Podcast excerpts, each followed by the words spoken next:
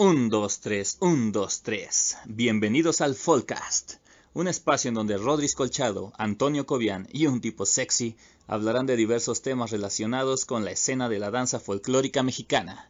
Las opiniones emitidas en este programa son responsabilidad de cada uno de los participantes, sin ninguna intención de herir susceptibilidades.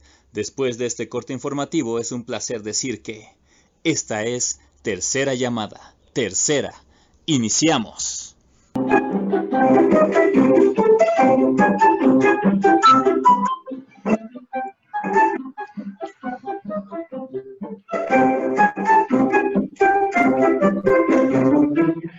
Ay, basta, basta ya. Bienvenidos a El Folcast, el único programa que olvidó su calzonera el día de la presentación. Así es, compañeros. ¿Cómo están? Qué gusto verlos otra vez en esta semana. Aquí su anfitrión. Saludos, su mera- saludos. Su mera galleta, el Rodríguez Colchado. Y aquí tenemos con nosotros a mi queridísimo compañero y amigo del alma, Antonio Cobian. ¿Cómo estás? ¿Qué onda? Estoy aquí con problemas de internet. ¿Ustedes qué tal? ¿La lluvia les afecta? Más o menos me pone triste, pero en cuanto a la conexión, no. Y de otro lado, que no sé dónde vayas a estar, tenemos al Camotero que se acaba de presentar. Muchas gracias, Camotero. Pero ahora vamos con nuestro otro compañero del alma, el bailarín enmascarado, que de mi lado está acá y no sé dónde.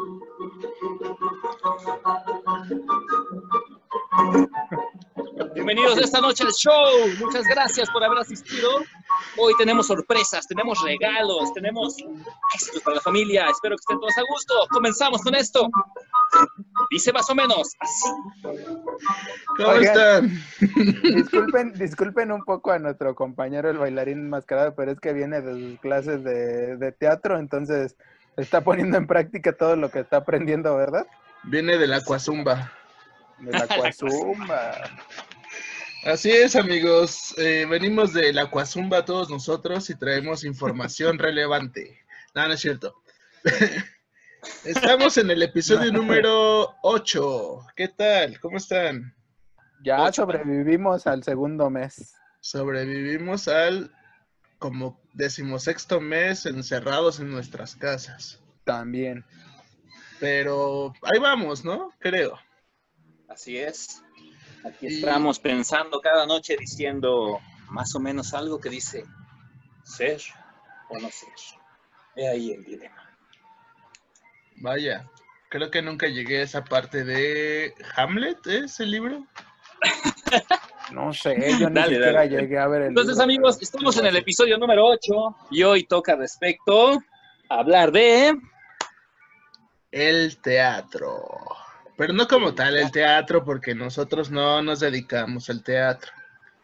Nosotros no somos estudiantes de la ENAT o de la escuela del CEA de Televisa. Nosotros somos bailarines de danza folclórica. A veces somos medio teatreros o armamos ahí unos shows teatreros medio extraños, pero no somos bailarines. Nos encanta el drama, así como a Tlaloc. Ahorita. sí. que anda haciendo sus desmadres. Pero no, pandilla. Muy bien. Hoy vamos a hablar de la relación que, que existe o que debería existir entre la danza folclórica y el teatro o la teatralización o la dramaturgia o el camotero, como lo quieran llamar. Es nuestro invitado especial hoy, el camotero. Entonces, Nuestro igual pri- nuestro primer invitado. Ya, por ahí viene, está anunciando su entrada triunfal. Nuestro primer invitado es un camotero. Qué emoción. Patrocinador Lo oficial. siento, cuestiones de presupuesto. Patrocinador oficial de este programa. Pero Entonces, el teatro, amigos. ¿Qué nos pueden Ajá. platicar del teatro? miren, yo nomás me escribí en mi buscador de Google dramaturgia y arrojó estos resultados. Y arrojó que tenías cáncer. Y arrojó. no, esa era la doctora de la Nacional de hace unos años. Sí, es cierto. Ay, entonces deberíamos de hacer un episodio de historias así. Un respeto a esa doctora que le encontró embarazos hasta los hombres. Venga en su santa gloria. Decían que eran niños, no puede ser. Pero miren, si tú escribes dramaturgia en Google, dice arte y técnica de componer o poner en escena dramas u obras teatrales. O conjunto de dramas u obras teatrales de un determinado autor o época, o escritas en una determinada lengua. Wow, información que ayuda, ¿eh? Ustedes saben que el drama no es tirarse al llanto, sino son todas estas acciones que el cuerpo desarrolla dentro de una puesta en escena. ¿Estamos de acuerdo o no? Ok. Y entonces la dramaturgia tiene que ver con todo, como, con todo este proceso de cómo lo llevas a cabo. Y la pregunta que nos surgió es, ¿tendrá que ver la dramaturgia, el teatro, la literatura con la danza folclórica mexicana? Esta vez no hicimos encuestas, esta vez no, no nos metimos con sus cabecitas, nos metimos más bien con su tripa. ¿Qué opinaban así rápido? En corto, a lo que vas, certero. Certero. Y fue una, un resultado arrasador, ¿eh? Fue, fue un éxito de, de 112 personas que reaccionaron a mi publicación, 101 están de acuerdo en que sí debería ser parte de la formación de un bailarín de danza folclórica. No sé ustedes cómo, cómo lo vean. Es muy curioso, yo lo veo bastante bajo porque en mis 483 perfiles la gente respondió bastante bien, entonces yo creo que la mayoría dijo, sí, sí, sí, sí, está bien chido y solamente uno que otro, creo que uno realmente o dos dijeron, no, no tiene nada que ver, deja las drogas. Eso fue muy extraño, ¿no? Pues miren, en mi perfil, pues no pregunté, entonces me voy a basar en los suyos, que creo que sí es cierto. Y sí me, me di cuenta que era prácticamente arrasador, que decían que sí era indispensable o que tenía que tener un poco de actuación. Exacto. Aunque sabes, ya hablando de eso, ya es un hecho que afortunadamente la banda sí considera necesario eh, tener ciertos conocimientos de dramaturgia, de teatro, de actuación para el desarrollo de la danza folclórica. Pero ahora mi duda es, ¿qué tan consciente es esa respuesta? ¿Consciente de qué o qué? Claro, o sea, me refiero a que todos dicen que sí. ¡Yay! ¡Yay! Pero ah, ¿qué tanto lo aplican? ¿O ah. qué tanto se informan? ¿Qué tanto se dan el tiempo de estudiar un poquito de, de, corrientes, de corrientes de teatro, de dramaturgia? ¿Toman clases de ello? ¿O los aplican en sus clases? No sé, eso, esa, esa dudita sí, sí la tengo por ahí. Yo creo, que falta, yo creo que falta que sea como un poco más formal el asunto, ¿no? Eh, me viene mucho ahorita así rápido un ejemplo es de nosotros, ¿no? Ya lo mencionamos en otros episodios, que es el actuar y no hablar. O sea, sales a una escena y hasta te agachas y vas a... sí. O sea, y no dices nada, entonces, pues no sé si eso sea considerado como actuación o, o, qué, o alguna vertiente, alguna rama.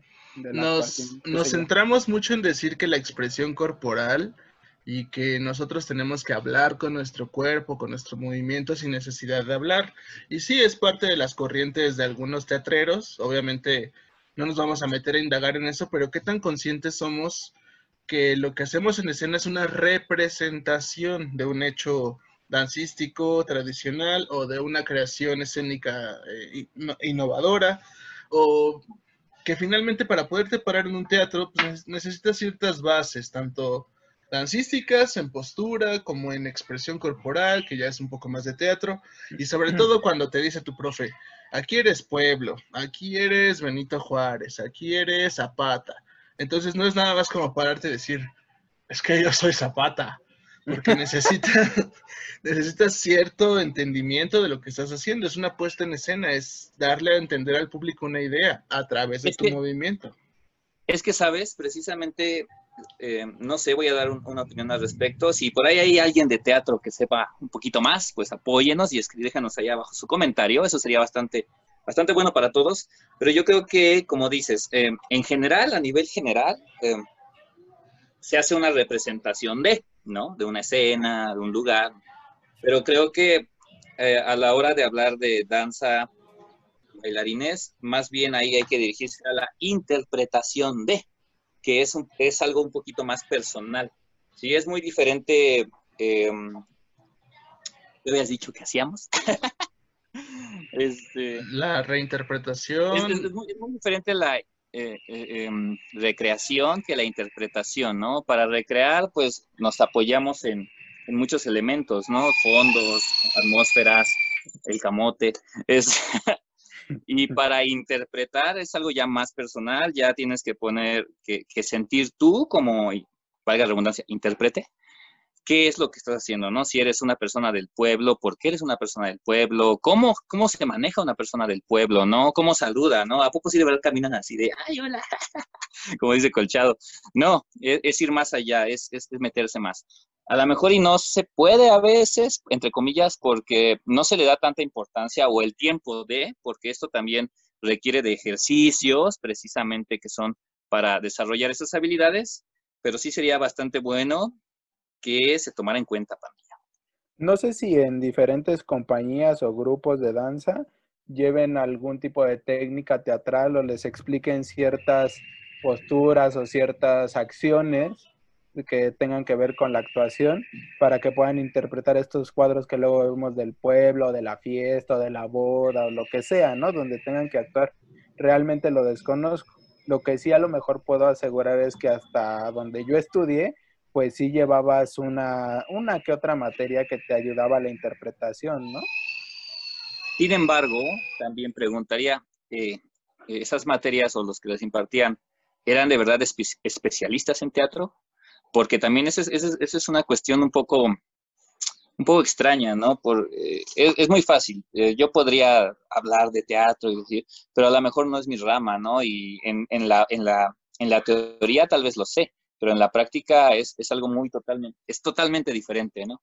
Entonces, yo creo que sí es necesario que las compañías, grupos, ballet, escuelas se apoyen en gente que de verdad sepa de teatro, que de verdad sea de teatro, me explico, porque es, es una metodología y una corriente muy amplia. Y la verdad es que nosotros, como bailarines, como coreógrafos, como maestros, no somos todólogos y hay, y hay que aceptar eso. O sea, no somos todólogos y sí es necesario apoyarse de la gente que sabe.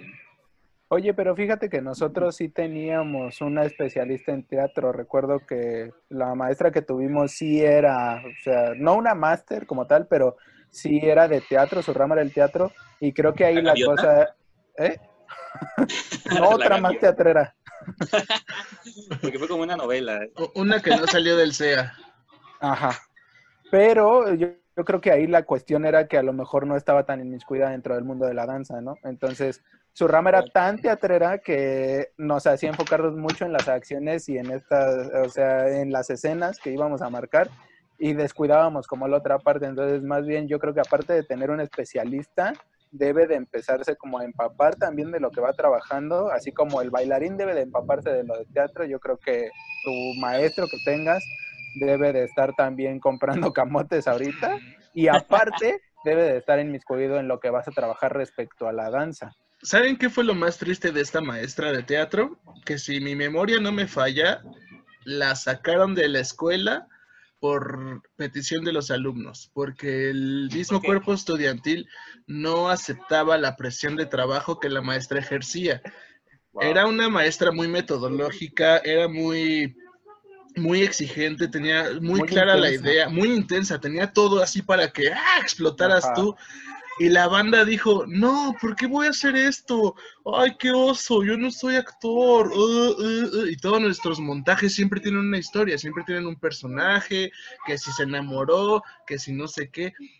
Nos falta como bailarines aceptar que nos hace falta formación en todos los campos posibles. Somos multidisciplinarios, lo queramos o no, porque tradicionalmente las danzas también son una representación, algunas por ejemplo, la danza de la pluma que se me viene a la cabeza. Está el Moctezuma, está el Cortés, hay un conflicto, está toda esta parte de, de la narrativa cuando el, el, Moctezuma habla y dice, no, que yo, que soy el más chido, y al final, no, pues sí, me dio la madre. O sea, sí existe un proceso de teatralidad que a lo mejor no está tan tal cual, pero está interiorizado, lo tenemos aquí adentro. Oye, en claro. cuanto a la escuela, en cuanto a la escuela, ¿en qué año es donde te dan las materias que tienen que ver con la actuación? Tristemente, si mal no recuerdo, era hasta séptimo semestre donde te enseñaban dramaturgia del bailarín. Pero antes, cuando entrabas, tu primer semestre, ya tenías una puesta en escena, ya tenías que tener un rol definido, un personaje definido, ya tenías que tener esta, todo este guion escénico y tú no tenías estas herramientas. Te las daban hasta séptimo, ya cuando ya no bailabas. Ajá, eso te iba a decir. Graciosamente te daban la materia cuando ya no tenías prácticas escénicas. Ahorita ya cambiaron, los tiempos ya cambiaron, ya no bailas en tu primer año, cosa que nosotros éramos los que decíamos, no, no hay que bailar en primero y hay que graduarnos bailando. Tómala, ya que salimos, se Que hizo siempre sí tenías razón. Podría ser peor y podrías graduarte en tiempos de COVID. Le mandamos un respeto a toda la banda que A está, toda la banda valiente. que está recibiendo su, su certificado vía PDF. Ahora, amigos, continuando con esto, yo creo que también es importante mencionar que no hay que confundirnos, que una, porque dentro de, de la, la gente que escribió que en sus respuestas o que hizo algún comentario sobre lo que preguntábamos en redes sociales, mencionaban la proyección.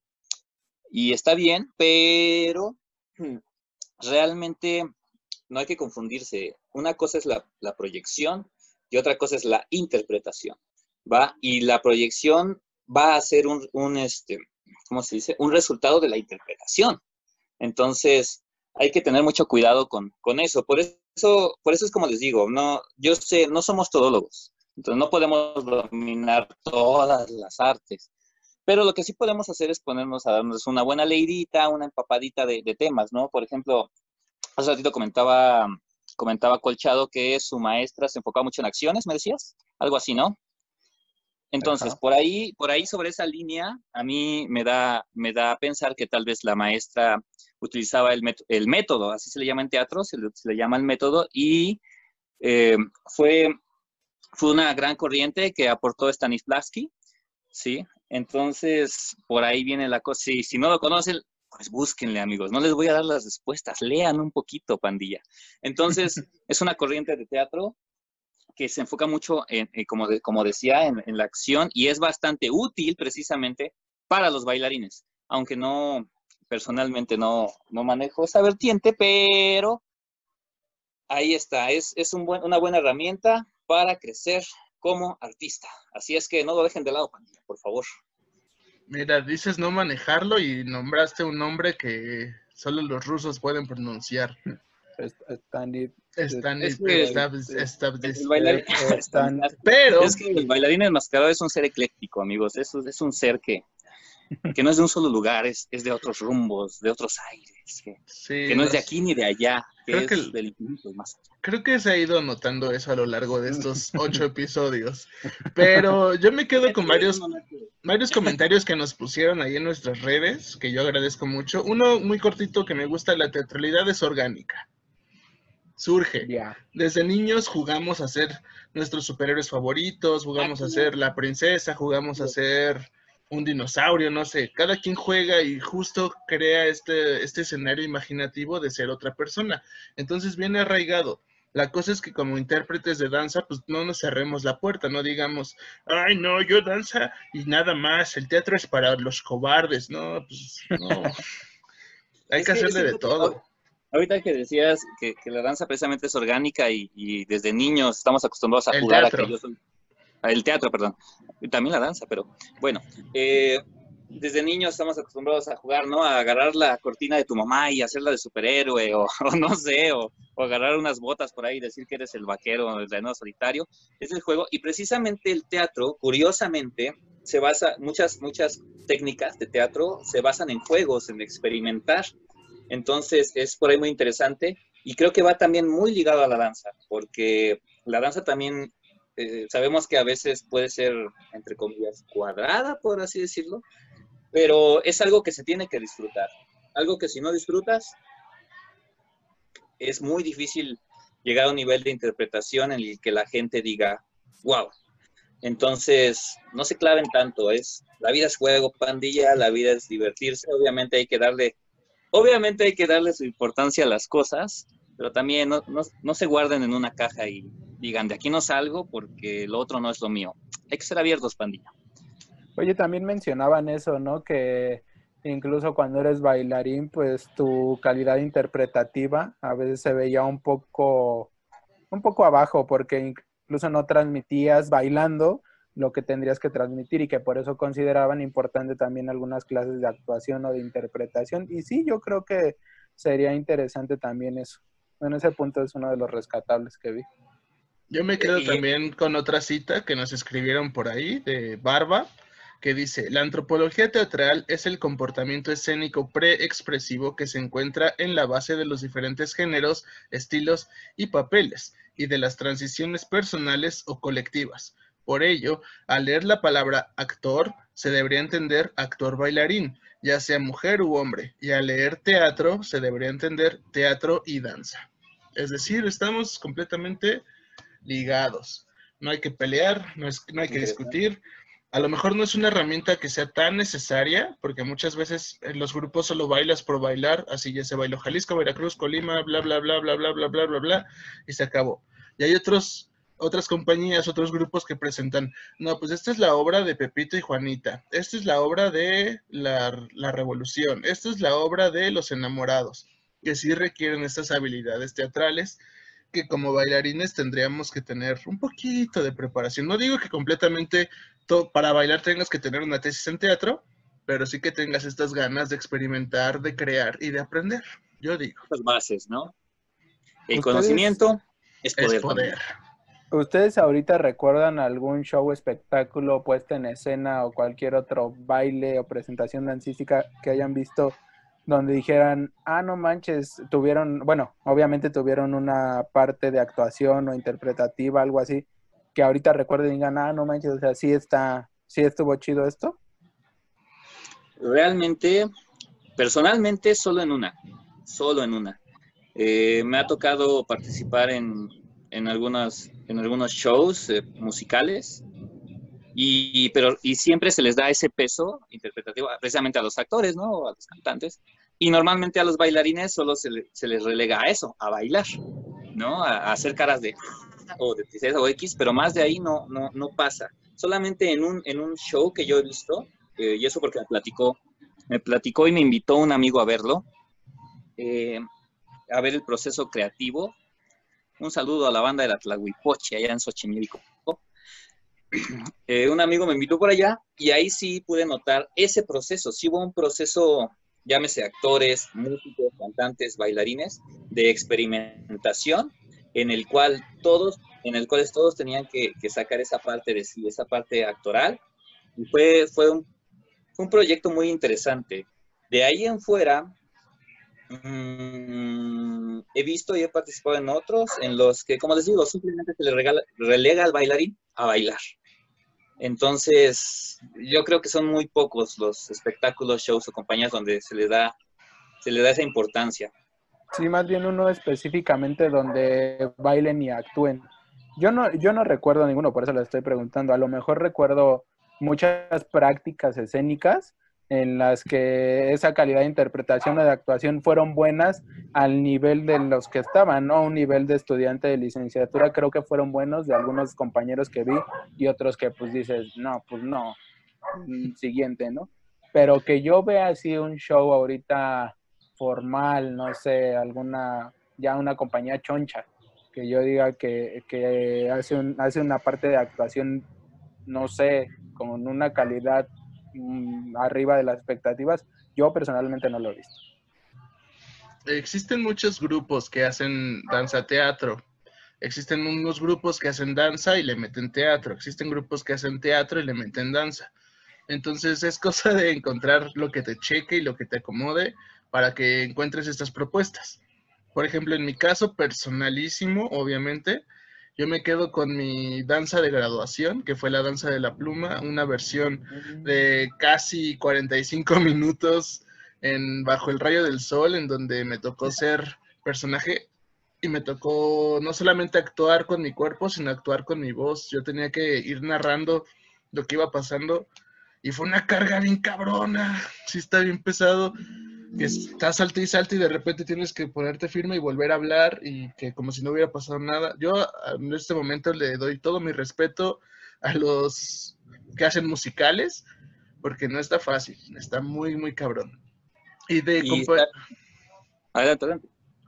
Y de compañías grandes, Colima creo que es la- el que tiene más afianzado toda la parte de teatralidad dentro de sus montajes, ya sea en el de Perro de Fuego, en donde todos son muy solemnes, muy, muy serios, muy, muy así. Y luego tienen otras obras como el corrido de Rosita Alvírez, creo que se llama, donde hay un narrador, hay una historia, hay un cuento y se va entendiendo todo. O sea, sí hay. La cosa es irle Y buscando. precisamente su estilo, su estilo, en su estilo está plasmado, ¿no? Ellos, como sabemos, manejan danza escénica, ¿no? Es, es otra corriente de la danza y va por ahí la cosa, ¿no? Muy bien. Exactamente. Y así, que, por ejemplo, ahora que mencionabas de, de aquella graduación y participación artística tuya como el señor Moctezuma en la danza de la pluma, eh, fíjate que para este caso, personalmente, considero que una de las, una de las corrientes tal vez más adecuadas para fusionar con la danza sería, sería la- el eh, método de, de- bueno, la técnica de Meyerhold, la biomecánica de Meyerhold, otro, otro ruso, que precisamente nos habla mucho de la expresividad a través del movimiento. No es tanto en, esa, en esta técnica, no se habla, no, en, la técnica de biomecánica, no se trata tanto de hablar, como se hace normal en teatro, no de expresar más a través del movimiento, a lo mejor de las, de, la- de la- de las facciones, ¿no? De nuestra cara, de un simple movimiento de la mano, ¿no? Ese tipo de cosas. Entonces, es muy interesante. También ahí la recomendación, denle una, una, le- una leidita, dense una sumergida ahí en la biomecánica de Meyerhold. Les va a ayudar bastante, amigos. pues ya está. Tenemos tarea. Stanislavski Meyerhoff. Yo no tengo idea, pero No tengo idea, pero si ustedes también, Folcaliber, tienen alguna sugerencia que nos puedan dejar tanto a nosotros como a otros Folcalibers, pues pueden escribir en los comentarios o si han tenido algunas clases, en qué tipo, cómo han sido, alguna experiencia propia que tengan. Sería interesante también como dialogar respecto a eso. Y si también tienen esta idea de que no es necesario el teatro, comenten por qué no. Se vale argumentar, se vale tener este, este debate sano. Ya no es una pelea, porque no estamos aquí buscando picarle las costillas a nadie, pero queremos dialogar. Nos interesaría saber sus opiniones, sus posturas, sus reflexiones acerca de todo esto, porque el chiste es crecer como comunidad. Sí, porque el teatro no solamente es hacerle un pancho a tu novia o a tu novia. El drama no es eso, el drama es Ah, ¿no? muchas cosas. ¡Oh, no! Y ¿Me con estás esto... diciendo que el drama no es esto? Con esto yo creo que llegamos a nuestro fin de este episodio número 8. No pregunten por el 7, no va a salir, está perdido. Entonces, estamos como en las líneas del metro para que nos entiendan, nos saltamos ciertas cosillas, pero ya lo entenderán. Estamos en, un un espacio lo entenderán. De repente va a salir el episodio A, el episodio W, no lo sé, El no lo episodio sabemos. dorado. De hecho, a la hora en la que estamos, en la que estamos grabando esto, en el momento en el que estamos grabando esto, en nuestro tiempo y espacio, ya se acabó la pandemia. ¡Wow! Lo siento, era un recurso. Pásenme ese, esa realidad. Al Cobian le impactó tanto que hasta se quedó congelado. Imagínense Dom. Amigos, disculpen el internet, es culpa de Tlaloc. Y pues nada, ya saben qué hacer. Aquí abajo está el botón de suscribir, está el botón de darle like, está el botón de compartir, está el botón de de todo, todo lo que se les ocurra. Síganos Entonces, en nuestras redes a eso, con sociales. esta música, vamos a decir todos juntos. esa Sí. es nuestra despedida. Yo tengo maíz palomero. Adiós, Ser. amigos. Ser o no ser un folk caliber. Entre ser y no ser estoy yo, o no sé cómo iba eso. Y pues ya saben, amigos, hagamos danza.